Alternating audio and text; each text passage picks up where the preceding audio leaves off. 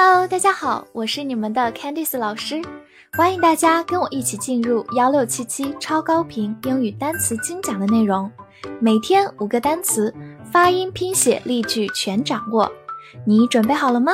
我们一起开启今天的学习吧。今天我们进入到第三百七十天的学习，我们来看一下五个单词，around，a r o u n d，around。A 发 a，r o u n d，round，around，around，它是一个副词或者介词，表示围绕、到处、大约。比如说，show somebody around，就是带某人到处参观。Around 在这里是一个副词，表示到处。Show somebody around。另外也可以说 around the world，就是全世界。Around 在这里是一个介词，around the world。好，来看一个句子：His salary is around eight thousand yuan per month。他的工资大约每月八千元。这句话里的 around 大约。表示一种估计，而并不是很精确。Salary 就是工资。好，慢慢来读。His salary is around eight thousand yuan per month. His salary is around eight thousand yuan per month. 拓展一下，去掉前面的 a，变成 round。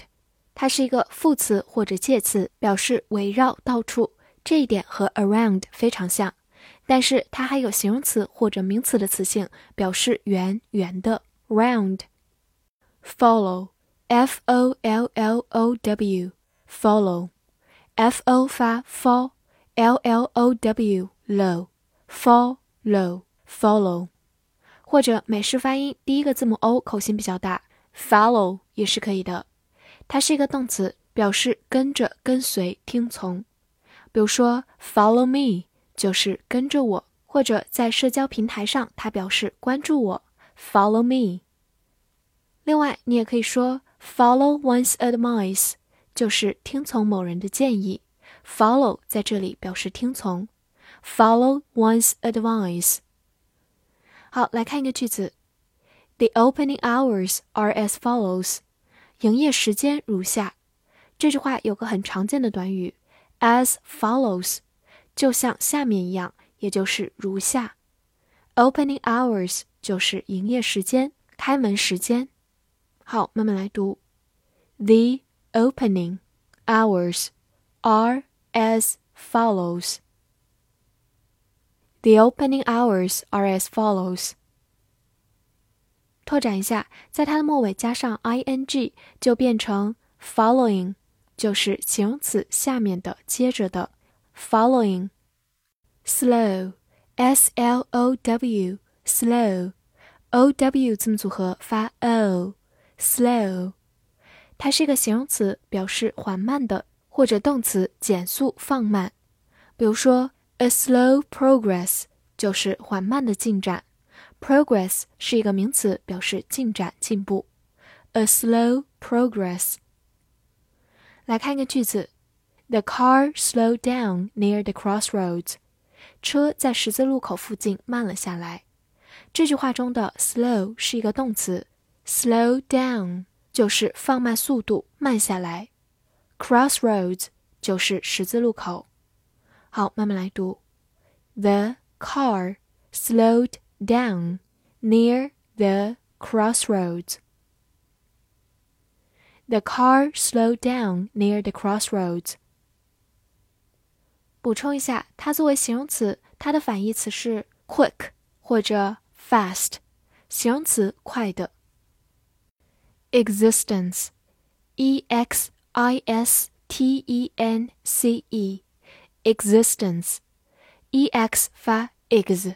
字母 i 发短音 a，s 发 s，t 放在 s 后面浊化成的，e n 发 n，c e s，existence，existence，它是一个名词，表示存在。